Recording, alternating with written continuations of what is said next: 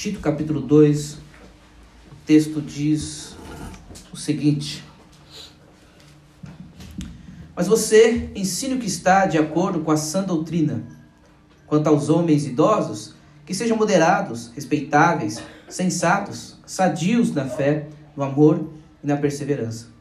Do mesmo modo, quanto às mulheres idosas, que tenham conduta reverente, não sejam caluniadoras, nem escravizadas a muito vinho, que sejam mestras do bem, a fim de instruírem as jovens recém-casadas a amar o marido e os filhos, a serem sensatas, puras, boas donas de casa, bondosas, sujeitas ao marido, para que a palavra de Deus não seja difamada.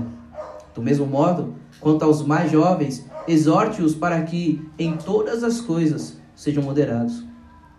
Seja você mesmo um exemplo de boas obras. No ensino, mostre integridade, reverência, linguagem sadia e irrepreensível, para que o adversário seja envergonhado, não tendo nada de mal a dizer a nosso respeito.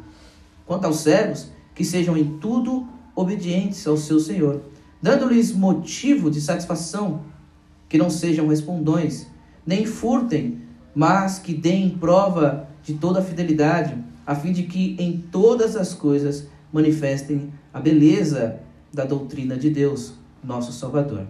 Amém. Uma correção, eu editei ali até o versículo 9, editei errado, até o versículo 10 que nós lemos. Irmãos, esse texto é um texto que eu confesso estava bem ansioso e animado para falar com os irmãos. Ah, e de verdade ainda o estou. Ah, mas antes de nós pensarmos ainda sobre as práticas ditas nesse texto, há muitas práticas ditas e bem segmentadas aos homens idosos, às mulheres idosas, às mulheres mais novas, aos jovens, ao pastor Tito, aos trabalhadores, aos servos. Tem mensagem para todo mundo, né? Mas antes de nós falarmos sobre as práticas claras nesse texto, uh, eu gostaria de antes introduzir o que está por trás dessas práticas nesse texto, para que faça sentido, para que as nossas observações, para que a nossa leitura desse texto não seja uma leitura legalista, não seja uma leitura pecaminosa, não seja uma leitura moralista, onde você olha e diz: temos que ser assim, pronto e acabou, e apenas isso. A ideia, então, com, com os irmãos essa noite é nós olharmos para esse texto e vermos o que está, digamos que na camada de baixo, o que está por trás do que Paulo diz a Tito, essas recomendações que ele dá para que Tito ensine a sua igreja. Então, embora o texto seja muito prático, tenha muitas ideias práticas nesse texto, uh, e você tem aqui mais claramente do versículo 1 até o versículo 10, que é o texto que nós lemos, embora tenha muita prática, nós vamos ver que essas práticas estão embasadas em doutrina. Embora haja muita, uh, muita. A parte do versículo 1 ao 10 ali tem muita prática, do versículo 11 ao 15, nós vamos ver que ela está embasada em doutrina. Por isso, deixe-me definir primeiro doutrina para os irmãos. A definição que eu quero trazer para a sã doutrina é basicamente essa: que sã doutrina é a sintetização do que a Bíblia nos convida a crer.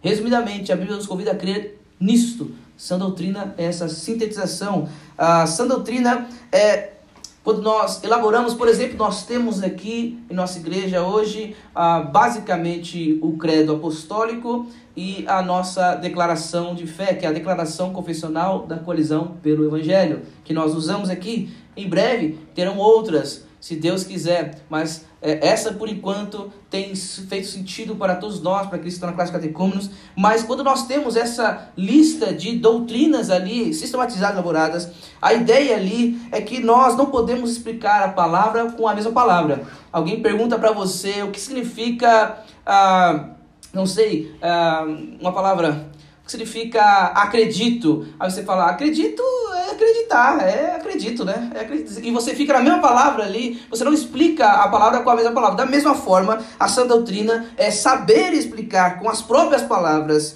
o que diz a Bíblia resumidamente. Amém? Sã doutrina, então, diz Bob Jamison. Ele diz que a sã doutrina é o resumo dos ensinos bíblicos que são tanto fiéis à Bíblia quanto úteis à vida. Vou repetir, porque isso é bem interessante. A sã doutrina é o resumo dos ensinos bíblicos que são tanto fiéis à Bíblia quanto úteis à vida. A sã doutrina é o mapa de Deus para uma vida fiel neste mundo. Lembre-se de que nós, quando começamos essa carta, falamos sobre o conhecimento de Deus, o conhecimento da verdade, segundo a piedade, que fala no versículo 1.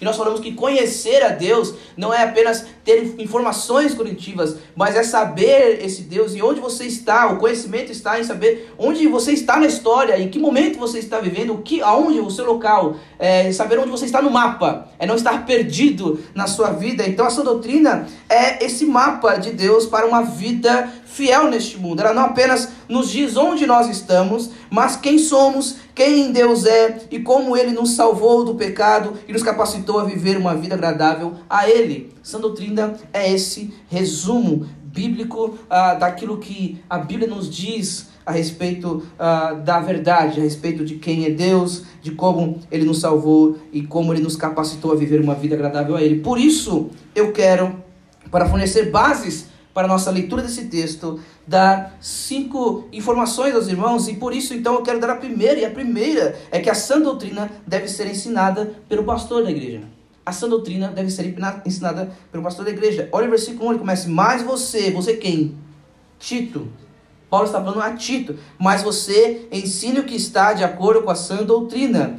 Nós vimos aqui alguns há mais tempo, em 2020, outros em 2021, outros em 2022. Nós vimos na aula, quando falávamos sobre ah, o pastor, os presbíteros e a igreja ah, e a congregação, nós falávamos que a função do pastor é alimentar, guiar e guardar. E quando nós falamos sobre alimentar, alimentar as pessoas, os crentes, as ovelhas de Jesus, com leite para aqueles que estão caminhando, chegando na fé, iniciando a fé cristã, a caminhada com o Senhor, e alimentar-se com, com, com, alimento sólido para aqueles que já estão mais ah, enrijecidos. Né? Nós falamos que a função então do pastor é alimentar o povo de Deus com a palavra. Nós falamos que a função do pastor também é guiar a igreja, e isso implica direcionar também as questões administrativas, saber os próximos passos que devemos ser conduzidos como igreja do Senhor. E nós falamos também que o pastor tem como função alimentar alimentar, guiar e guardar. E guardar é preservar a igreja dos falsos ensinos, é zelar para que nenhum falso ensino, nenhum lobo se aproxime da igreja. A maneira em que o pastor faz isso, alimenta, guia e guarda, é com ou guiado pela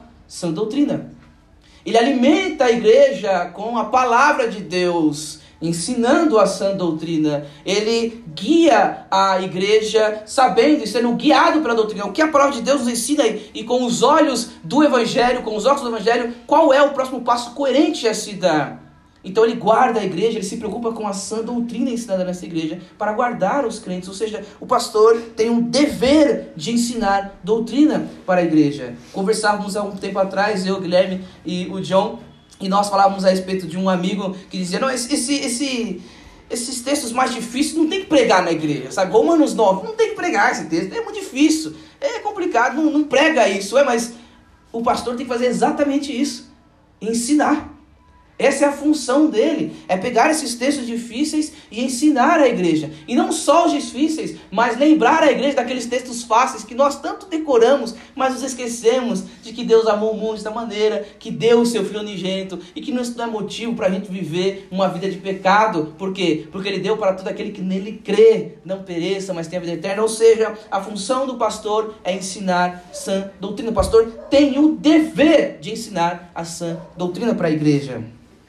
E ele usa essa doutrina, tanto ele ensina essa doutrina, como ele a usa como um guia para os seus passos que serão dados, para aquilo que ele está ensinando. E deixe-me explicar o que é usar a essa doutrina para ensinar a igreja. Ah, alguns aqui provavelmente já devem ter jogado boliche, e eu não sei se vocês já tiveram aquela experiência de jogar boliche, mas a pista de boliche tem uns vãos do lado, assim, né? umas, umas valetas do lado, né? E quando você está iniciando, ou quando há uma criança e ela não está cansada de jogar bola, ela sempre vai para as valetas, não fica, não derruba nenhum pino. Então a sã doutrina é tanto esse lugar onde nós queremos chegar, aqueles pinos, mas ela também é essas, ah, essas muretinhas, canaletas, obrigado, é, eu, eu, chamo de mureta, mas não é mureta. É, acho que umas canaletas que ficam do lado da pista, que elas impedem a bola de cair nas valas.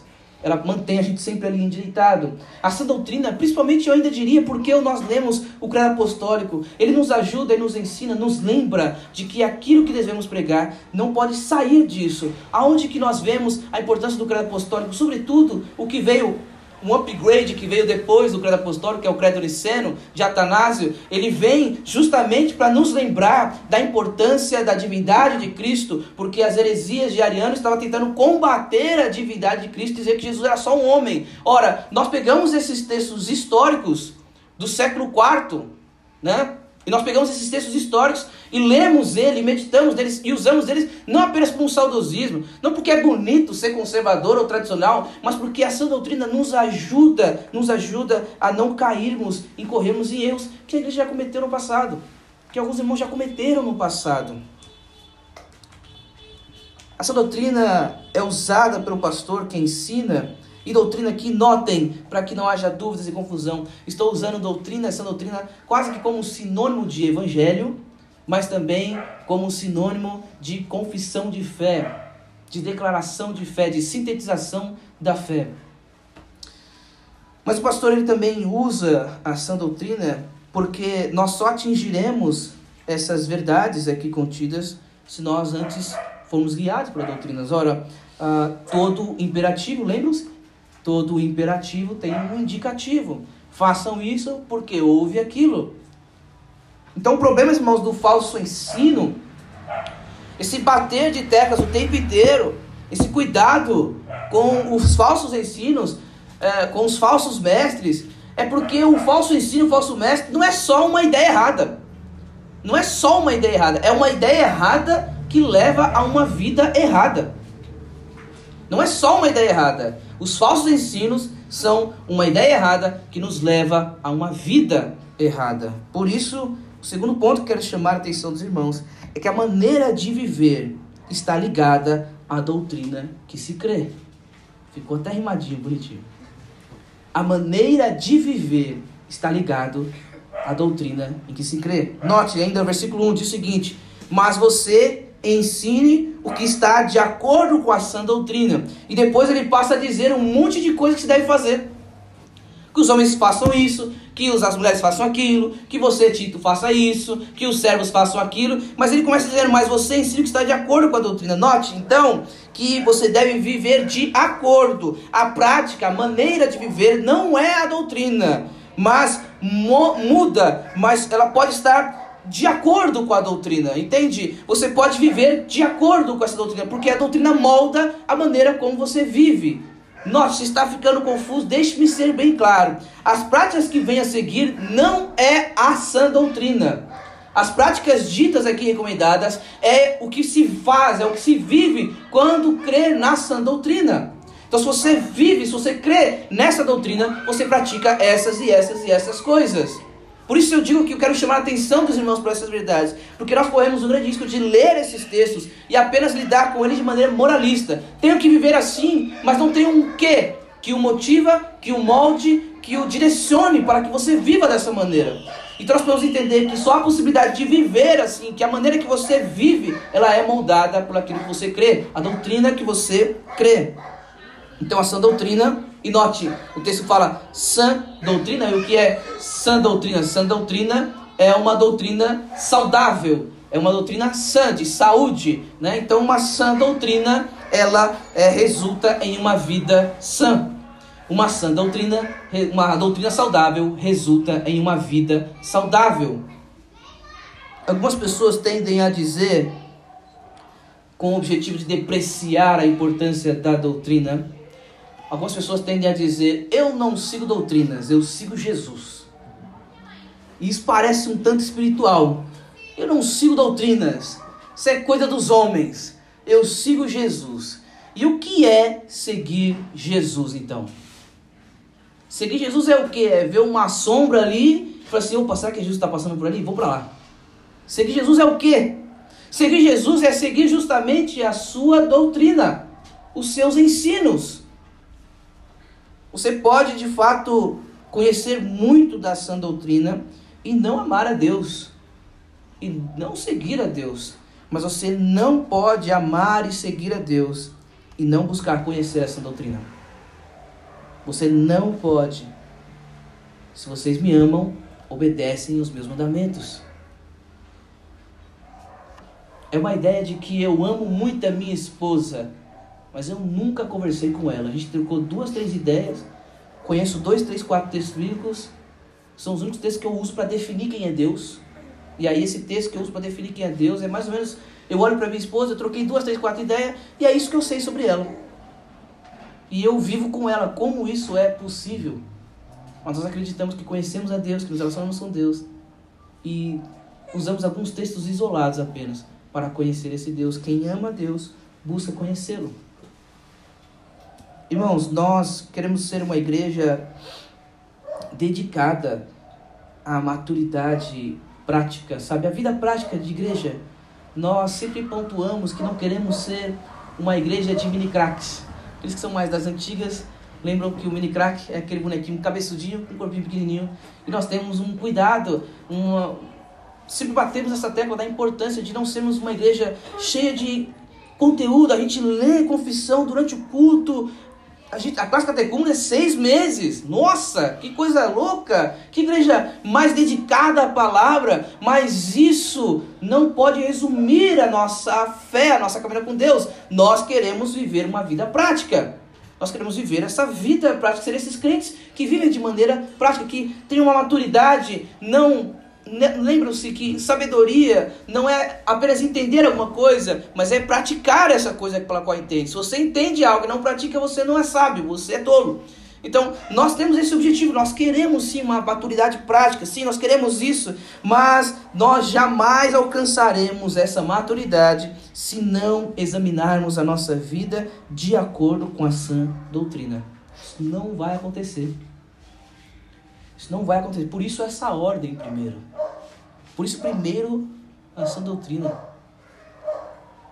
Irmãos, por isso que nós temos um cuidado da classe de novos membros, da classe catecúmenos, ter 20 aulas, uma por semana, seis meses. E digo mais, isso ainda é pouco. Antes do século XVIII era três anos. E você nem ceava. Então, o que eu estou dizendo é que nós precisamos ter esse zelo sim pela doutrina. Nós precisamos sim ter esse cuidado, porque ela molda a maneira como nós vivemos. É por isso que nós temos, é por isso que nós, quando nós cantamos, as músicas que nós louvamos ao Senhor durante o culto, elas são cuidadosamente selecionadas. É por isso que a gente pensa, é por isso que a gente repete às vezes muita música, algumas porque nós estamos aprendendo, que é o caso hoje da, da Santíssima Trindade. Fique em paz, domingo que vem a gente já vai mudar. Né? Três domingos já deu para decorar ela, já, para aprender. Mas é por que nós repetimos às vezes muito as mesmas músicas? Porque o nosso repertório é pequeno. Nosso repertório é pequeno porque nós somos cuidadosos a respeito da doutrina, porque as músicas precisam ser carregadas, direcionadas, guiadas pela sã doutrina. E quando nós cantamos, irmãos, o ato de nós cantarmos juntos como irmãos, quando nós cantamos aquilo, aquilo que é guiado pela palavra de Deus, guiado pela sã doutrina, quando nós cantamos juntos, isso nos ajuda a levar a doutrina da mente para os nossos corações. Isso nos lembra, por isso que nós oramos no caderno de oração, está escrito que a música dessa igreja nos ajude, nos ensine a lamentar, a suplicar, a adorar, a confessar biblicamente. Porque isso que acontece quando nós cantamos junto como igreja, nós, eh, isso, isso nos ajuda a levar a doutrina da nossa mente para o nosso coração. Paulo diz em Colossenses 3,16 que a palavra de Cristo habite ricamente em vocês. Olha, Glória a Deus. Como? Lendo a teologia sistemática do Annie Gruden? Também. Não há um erro nisso. Não é um pecado isso, mas ele diz algo aqui muito mais certeiro. Ele diz: instruam e aconselhem-se mutualmente em toda a sabedoria. Então aqui está uma maneira. Outra maneira, louvando a Deus com salmos, hinos e cânticos espirituais, com gratidão no coração. A palavra de Deus, a, a, a canção direcionada para a palavra de Deus tem essa capacidade de nos instruir, por isso que nós oramos, irmãos, juntos. Por isso que há um cuidado há uma aula na classe Catecúmenos, há um cuidado, há um incentivo sempre para que nós façamos, uh, cuidemos da nossa vida de oração, há um cuidado para que você ore e faça a Divina, a leitura orante dos Salmos, porque há um cuidado nisso, há um cuidado nisso. Uh, por que, que, é por que, que o nosso culto começa, alguns talvez não saibam ainda, mas por que, que o nosso culto começa com a leitura do Salmo e não com uma oração? Por que nós primeiro lemos um texto do Salmo e depois nós oramos? Porque a nossa oração que vem a seguir precisa ser moldada e guiada pela palavra de Deus, pela sã doutrina.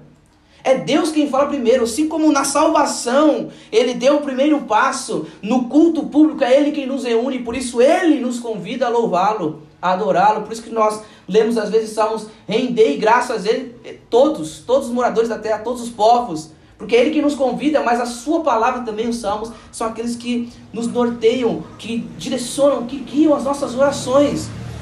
Percebe que há um cuidado, justamente para que nós entendamos, para que nós percebamos e para que nós desfrutemos dessa verdade, de que a sã doutrina molda a maneira em que nós vivemos. Então, a maneira em que se vive, ela é direcionada pela doutrina que você crê.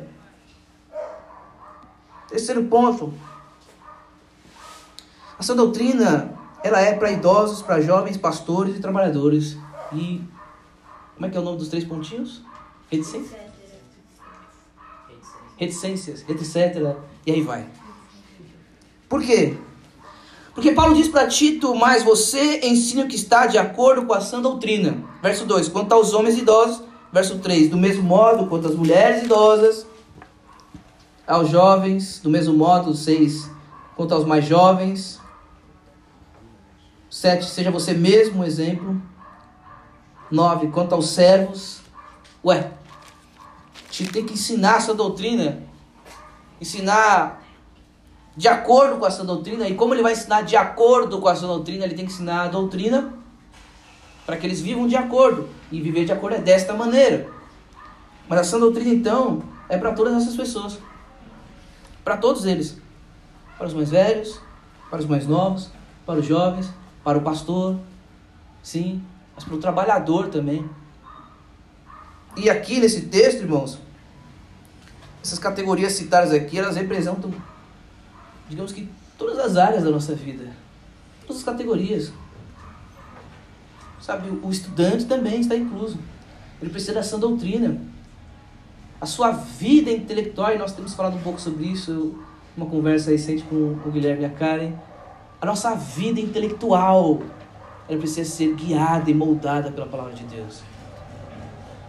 A maneira como você usa a sua mente, a maneira como você pensa, a maneira de pensar deve ser guiada pela palavra de Deus. As crianças precisam da sã doutrina. É por isso que existe o, os breves catecismos que são maneiras fáceis de ensinar doutrinas para crianças, com perguntas e respostas curtas. Os homens mais velhos, os irmãos idosos, eles precisam de doutrina, porque o versículo 2 nos mostra por que, que eles precisam de doutrina. Para que saibam como podem ser moderados, respeitáveis, sensatos, sadios na fé e no amor e na perseverança. Precisam de doutrina para que saibam como deve ser assim.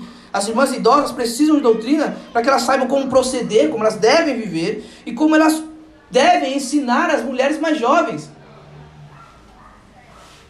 Ela precisa, Tito precisa ensinar as mulheres mais velhas e elas precisam ensinar as mais jovens. E eles fazem ensinando essa maneira de viver segundo, de acordo com a sã doutrina.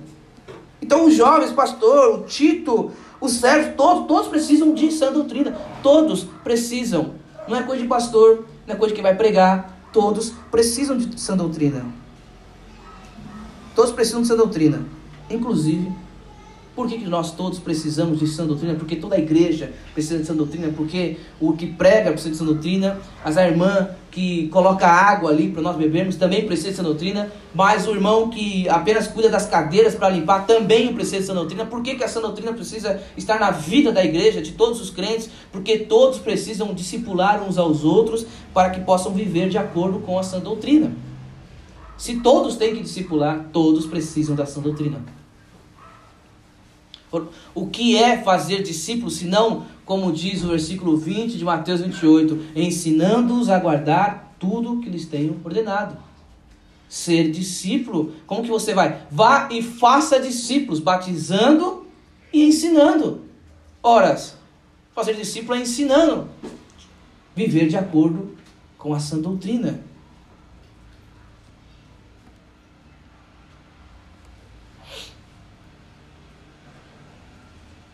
4. Os frutos nutridos pela sã doutrina, os frutos que são gerados, nutridos, fortalecidos pela sã doutrina, são desfrutados na igreja local. Essa maneira de viver, de acordo com a sã doutrina, que Paulo diz, ela é experimentada na igreja local. Sim, se aplica a todos os homens mais velhos de qualquer igreja. Se aplica a você individualmente, como irmã mais velha, como jovem, se aplica sim a você individualmente, mas note que ela é desfrutada, ela é experimentada no ambiente da igreja local. Quando Paulo escreve essa carta, ele escreve a uma igreja. Ele escreve a um pastor para ensinar uma igreja. Ele não escreve para que Tito vá de casa em casa e cada um tenha uma vida assim, mas que esse ambiente seja desfrutado e vivido dentro de uma igreja. Note, as mulheres idosas são convidadas a viver de uma certa maneira, e essa certa maneira que elas são convidadas a viver, elas devem também ensinar outras. Por quê? Porque está no ambiente de convivência de mais velhos com mais novos, de trabalhadores, de pastores. Então, o, o fruto nutrido pela sã doutrina, ele é desfrutado dentro da igreja local. E não, note, eu não estou falando da igreja local simplesmente no culto, embora nós podemos experimentar tanto o fortalecimento, a nutrição das, da, da sã doutrina no nosso coração, aquecer nossos corações no culto, como já foi dito, né? através do canto, através da oração, através da pregação da palavra de Deus, a exposição, o ensinamento da palavra de Deus, ou seja, essa sintetização, esse resumo da doutrina, da palavra de Deus. Mas eu não estou falando apenas do culto, do ambiente do culto, mas no pós-culto, pré-culto, a oração, uh, o jantar que você tem às vezes na casa e que você convida outra pessoa. Esse é o ambiente. E quando eu digo igreja local, é nesse sentido. É que esse é o ambiente onde nós desfrutamos e aplicamos aquilo que aprendemos e queremos viver de acordo com a sã doutrina. Quinto e último ponto. Os frutos da sã doutrina são para testemunhar o poder da palavra de Deus. Vou repetir, porque esse é muito importante. Os frutos sã doutrina, essa maneira de viver, são para testemunhar o poder da palavra de Deus. Versículo 5. Versículo 5 está dizendo o seguinte: a serem sensatas, puras, boas donas de casas, bondosas, sujeitas ao marido, para quê? Para que a palavra de Deus não seja difamada. Por isso que precisam viver assim, de acordo com a doutrina, para que a palavra de Deus não seja difamada. Versículo 10. Nem furtem, nem deem prova de toda a, desculpa, nem furtem, mas que deem prova de toda a fidelidade, a fim de que em todas as coisas manifestem a beleza da doutrina de Deus, nosso Salvador. Irmãos, a nossa prática são moldadas para doutrinas, tanto é que quando as nossas práticas estão erradas, são ruins, elas difamam a sã doutrina. Ninguém associa só que você é um mau leitor das Escrituras. Associa que a sã doutrina não funciona porque você vive mal. Então percebe que o cuidado, o zelo de viver desta maneira, e que nós vamos falar sobre isso. Mas o cuidado tem que ser respeitáveis, tem que ser sadios na fé, tem que ser moderados, ter boa conduta, reverente. Tudo isso, esse cuidado deve ser, porque essa maneira de viver, ela é para para glória, para a fama de Jesus Cristo. Para que o nome de Jesus, para que a sã doutrina não seja difamada. Tanto é que esse é o problema justamente dos falsos mestres. Observe o versículo 16 do capítulo 1. Versículo 16 do capítulo 1 diz: Afirmam que conhecem a Deus, mas o negam por meio do que fazem.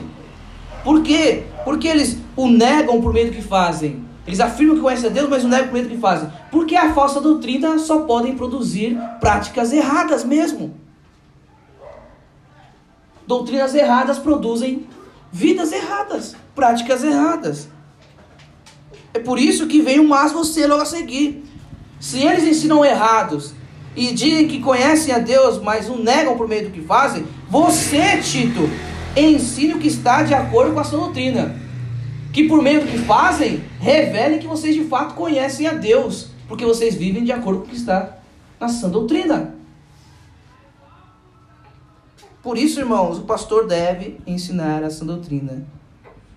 E como que ela muda, como que ela molda a nossa vida como crente. Por isso que o tema é sempre o evangelho e como ele molda a sua vida no, como casal, molda a sua vida no trabalho, molda a sua maneira de relacionar com as coisas. Por isso que o tema, digamos assim, o, o título desta série de Tito é o evangelho no chão da vida. Porque justamente isso, a ação doutrina do Evangelho molda a nossa vida. Por isso nós falamos há dois, três domingos atrás, não sei, nós falamos que a confiar em Deus implica em algo prático, que é dormir.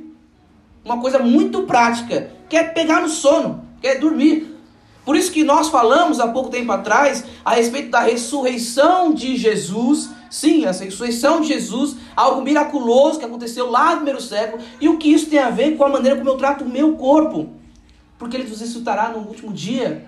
Por isso nós estamos tão preocupados em ficar alertando contra os falsos ensinos, porque falsos ensinos levam a vidas falsas, a práticas erradas. Por que tudo isso? Para que Deus seja glorificado através das nossas vidas.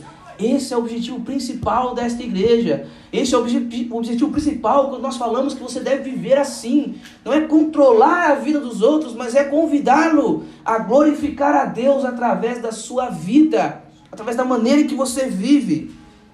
E eu preciso sempre, sempre lembrá-los de que o que eu quero entregar-lhes é Jesus Cristo. O que eu quero lhes entregar é Jesus Cristo. E Jesus é a doutrina perfeita. Jesus é o Verbo o Verbo encarnado, ele é a palavra encarnada, a mensagem de que Cristo veio ao mundo, viveu uma vida santa, morreu na cruz, ressuscitou ao terceiro dia, né? Como, como nós falamos aqui, né? Como nós lemos agora há pouco, né? Morreu ao terceiro dia, a, a, desceu à mansão dos mortos, é, ressuscitou ao terceiro dia, aliás, né? Por que, que nós falamos tudo isso? Por que, que nós declaramos o credo apostólico, porque nós falamos de tudo isso, porque ele é exatamente isso, essa mensagem, essa doutrina de Cristo é central nesta igreja. E esse Cristo, essa mensagem, essa sã doutrina também é aquilo que nós temos como exemplo da maneira de viver. Jesus, ele é tanto a doutrina que temos que dizer, quanto o exemplo prático da maneira que se vive quando crê nele. Porque se Jesus é santo, então Jesus, irmãos, ele é a doutrina e ele é o exemplo prático. Jesus é o tema desta igreja. Jesus tem que ser o tema da sua vida. Quando você pensar sobre a maneira em que você deve viver, que seja Jesus a moldar e a guiar. Quando você pensar como eu devo proceder, como eu devo lidar com esse problema, que você sempre se pergunte o que essa doutrina me ensina a respeito disso como essa doutrina molda a maneira como eu devo lidar com isso. O convite, meus irmãos, é que os aconselhamentos, que as pregações, que a liturgia, que, a, que tudo que acontece dentro dessa igreja esteja de acordo com a sã doutrina. Vamos orar. Senhor, nós te louvamos, Pai. Nós te louvamos, Deus. Nós te bendizemos, Senhor. Obrigado por abrir os nossos olhos para crer no Senhor Jesus Cristo. Obrigado, Jesus, por nos trazer sempre à memória aquilo que nos traz esperança. Obrigado, Senhor, porque Tu és esse Deus, Tu és esse Senhor, que mesmo sendo Senhor, padeceu sob Pôncio Pilatos, foi crucificado, morto, sepultado, desceu à mansão dos mortos, ressuscitou ao terceiro dia, subiu aos céus, está sentado à direita de Deus Pai Todo-Poderoso. Nós te louvamos, Deus, porque esta verdade molda as nossas vidas, Pai. Nos norteia até a maneira de lermos o texto sagrado, Senhor. Obrigado, Senhor, porque nos abristes os olhos para ver a importância do credo apostólico, Senhor, e, e como ele nos é como uma cosmovisão, entendendo que se Deus é todo-poderoso, como nós cremos, soberano, então podemos descansar no Senhor. Que se o Senhor é o Criador dos céus e da terra, então a criação está nas Suas mãos. Nós te louvamos, Deus, e pedimos ao Senhor, Pai, não nos deixe, Senhor, abandonar a sã doutrina. Livra-nos, Senhor, tanto de sermos sermos apegados a essa doutrina e nos esquecer que se vive de acordo com ela, Senhor. Mas nos livre, Senhor, de tentar ser uma igreja que pratica uma série de coisas, que só fala de prática, de aplicações, mas não há evangelho, não há sã doutrina. Nós te suplicamos, Pai, seja o Senhor a nos guiar, a nos direcionar, em nome de Jesus. Amém. Amém.